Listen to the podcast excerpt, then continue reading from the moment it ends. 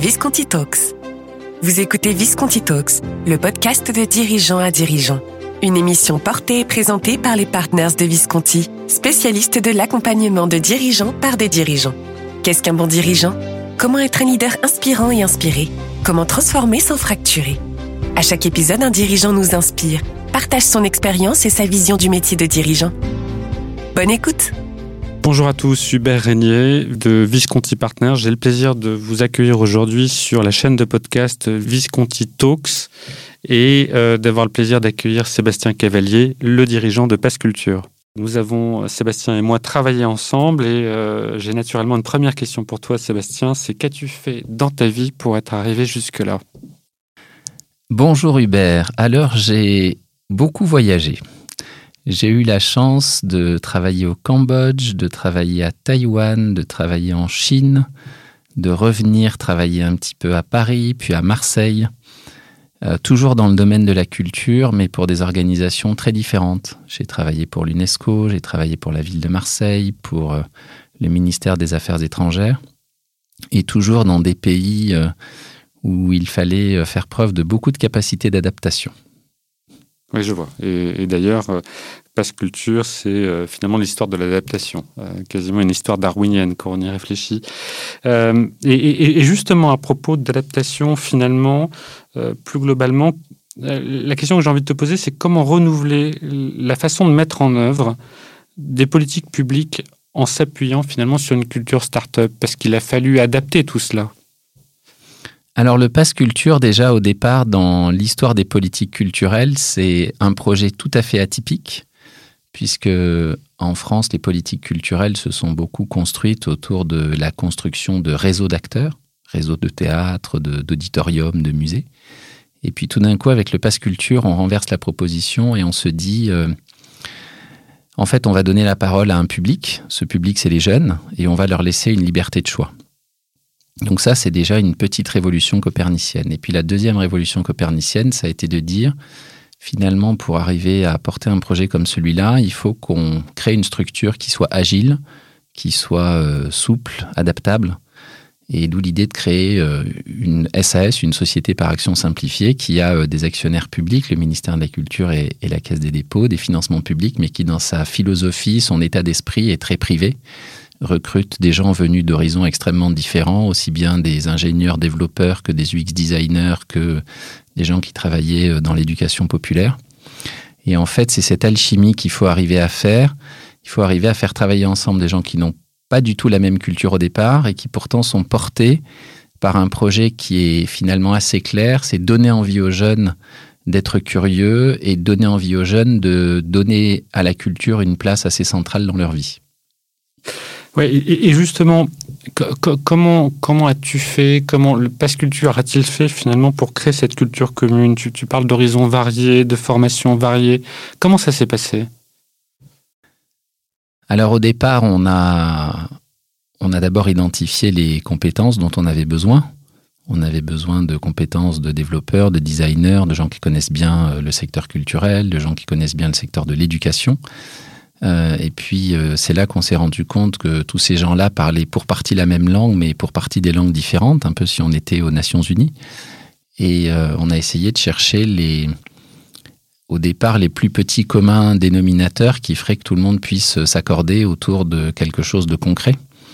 Donc ça a été d'abord des commandes politiques très simples qui ont été de dire Comment est-ce qu'on crée le pass culture pour les jeunes de 18 ans? Puis comment est-ce qu'on le développe aux jeunes de 15 à 17 ans? Puis comment est-ce qu'on l'ouvre euh, au milieu scolaire pour pouvoir financer des, sorties scolaires? Donc ces objectifs ont permis de, créer un minimum de, de, culture commune.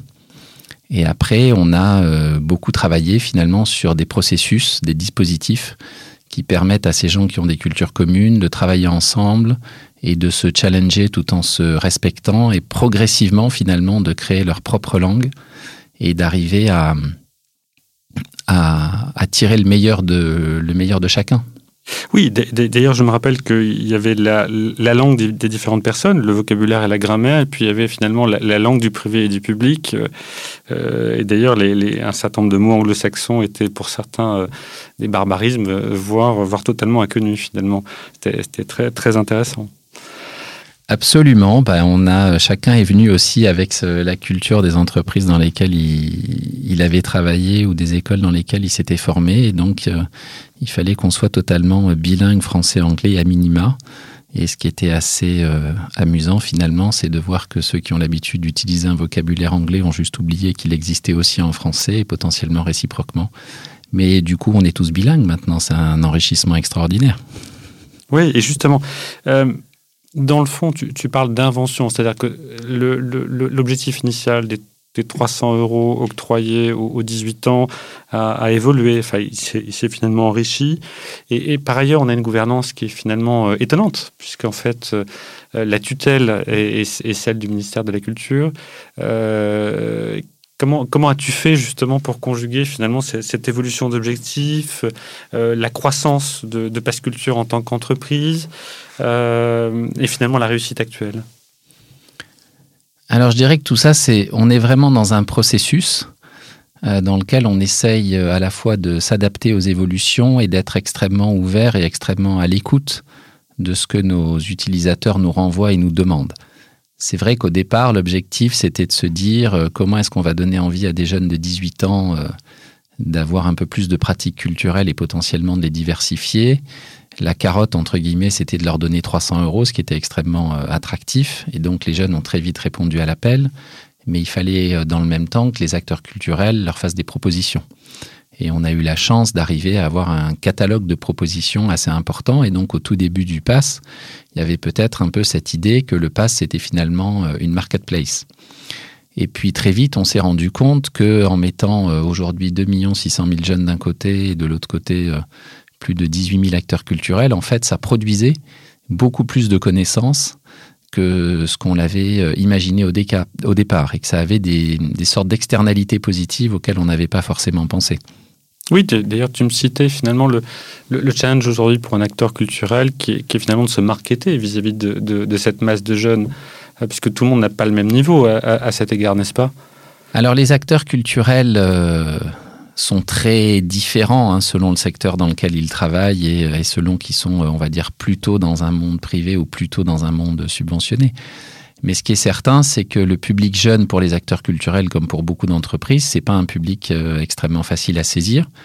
Euh, donc il y avait ce, déficit de connaissances en fait. Et puis il y avait pour un certain nombre d'entre eux aussi euh, la complexité à passer dans un monde plus numérique, qui est un monde dans lequel les jeunes naviguent finalement assez aisément, mais dans lequel beaucoup d'acteurs culturels ne naviguent pas très aisément. Et donc, ça les oblige à faire évoluer leurs pratiques, parfois de manière assez euh, importante, pour pouvoir s'adapter aux demandes de ce public-là. Et, donc, progressivement, on s'est rendu compte que finalement, les équipes du Pass Culture, par la connaissance qu'elles développaient euh, des jeunes, elles pouvaient finalement avoir euh, auprès de ces acteurs culturels une vraie mission de conseil, d'accompagnement pour les aider dans cette mutation, ce qu'on n'avait pas forcément imaginé au départ, mais qui en fait se, révèle être, extrêmement euh, important. Parce que nous, ce qu'on souhaite, c'est que bien évidemment, euh, à la fois les jeunes soient contents de ce qu'ils trouvent sur le pass, mais que les acteurs culturels soient aussi contents qu'il y ait beaucoup de jeunes qui viennent chez eux. Et donc, il faut être en capacité d'adapter son offre, il faut être en capacité de faire des propositions qui parlent aux jeunes, qui leur donnent envie, qui les attirent, euh, pour se dire l'investissement qu'on fait, il est rentable parce que là où on n'avait pas de jeunes, maintenant ils viennent et ils reviennent. Absolument. Et tu, disais finalement, le passe culture, on peut le voir comme une sorte d'adolescent, peut, peut-être pas un homme ou une femme mûre, un adolescent qui, qui se développe et euh, qui finalement éduque ses parents, ses parents euh, ou son parent étant, étant le ministère de la Culture. En quoi le, le, regard du ministère de la Culture a changé euh, grâce à cette initiative finalement? Alors, le, regard du ministère de la Culture, il évolue parce que grâce au Pass Culture, finalement, ça lui permet d'avoir une connaissance beaucoup plus fine des pratiques culturelles des jeunes, euh, de manière très concrète, avec euh, des retours, j'allais dire, entre guillemets, des consommateurs très directs. Euh, et donc ça, c'est vraiment intéressant parce que ça lui permet de faire évoluer quasiment en temps réel ses politiques publiques et ça lui permet aussi, avec le Pass Culture, d'avoir un outil assez puissant de relais de politique publique qu'il pouvait euh, mener par ailleurs auprès euh, d'une part de la population qui sont les jeunes de, 15 à 19 ans. Donc, euh, en fait, on est dans un jeu d'interaction permanente où le, ministère de la Culture nous demande des choses et, et nous challenge, ce qui est extrêmement sain. Et nous, on lui fait remonter des infos qui lui-même le challenge. Mais ce qui fait que ça fonctionne bien, c'est qu'on a réussi à construire un, climat de confiance extrêmement euh, fort qui fait que chacun euh, respecte ce que fait l'autre, que chacun a trouvé euh, le bon positionnement, la bonne place, et qu'on arrive à travailler de manière finalement très fluide, alors même qu'on est un ovni dans le dispositif, puisqu'une politique publique conduite par une structure euh, de culture privée et de statut juridique privé, c'est un peu une première. Et donc, on doit tous, ensemble, apprendre à maîtriser ce nouvel outil, finalement. C'est très clair. Tu, parles euh, en effet d'intelligence d'adaptation euh, et, également de climat de confiance. Moi, ce qui m'a frappé dans, les travaux qu'on a, qu'on a fait ensemble, c'est en effet dans le climat de confiance celui du ministère de la Culture vis-à-vis du PES Culture et vice-versa, mais également du climat de confiance que tu as pu créer dans ton comité de direction et, de manière générale à, l'ensemble des effectifs finalement des collaborateurs de PES Culture. Est-ce que tu peux en dire plus? Parce que euh, j'ai vu au fil du temps finalement une forme d'harmonie collective et également individuelle se créer. Alors peut-être que euh, j'ai été un peu influencé par ce que j'ai pu voir dans les cultures asiatiques mais euh, j'accorde beaucoup d'importance à la question d'écosystème. Et euh, au sein du Pass Culture, l'idée, ça a vraiment été de se dire on a besoin d'être un écosystème cohérent où finalement euh, tout est interconnecté. Et donc, au moment du recrutement et de la composition du comité de direction, l'idée, c'était à la fois d'avoir des gens qui soient très compétents dans leur domaine de référence, mais qui à la fois aient cette capacité à avoir l'esprit très ouvert et à être en, dialogue finalement permanent avec, euh, avec euh, leurs alter ego euh, d'autres directions. Alors c'est pas toujours quelque chose de facile parce que forcément il peut y avoir des frictions, mais on a toujours essayé de garder vraiment ça dans la culture de l'entreprise et dans cette idée qu'on est un écosystème et que le système fonctionnera parce qu'on travaille tous ensemble et qu'on ne peut pas euh, uniquement se dire chaque direction a ses objectifs et à partir du moment où les objectifs de direction sont atteints, la vie est belle.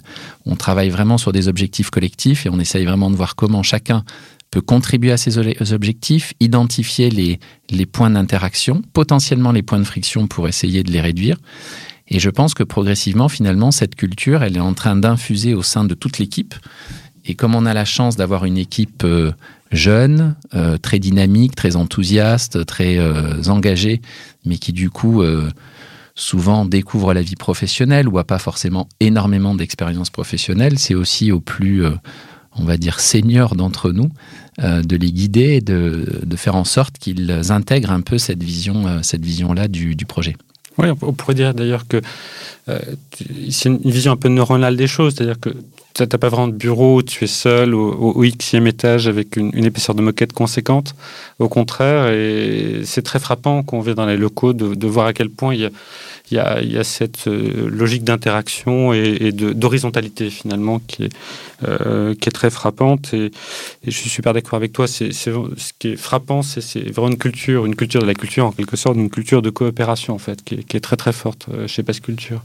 Je pense que pour nous, c'est absolument essentiel parce que l'objet Passe Culture est trop atypique euh, trop, euh, trop nouveau, trop, trop disruptif dans le paysage pour qu'on puisse se permettre euh, de raisonner autrement que de manière collaborative et, et systémique. Je pense qu'autrement, on irait tout à fait dans le mur parce que l'objectif du Pass Culture, c'est quand même de faire comprendre à, ou en tout cas de, faire en sorte que tous nos partenaires, et on parle de dizaines de milliers de partenaires, c'est aussi bien des acteurs culturels, des acteurs de l'éducation, des acteurs du champ social, des collectivités territoriales, les jeunes bien évidemment, de leur faire comprendre que finalement le passe culture, il leur appartient que c'est un bien public partagé.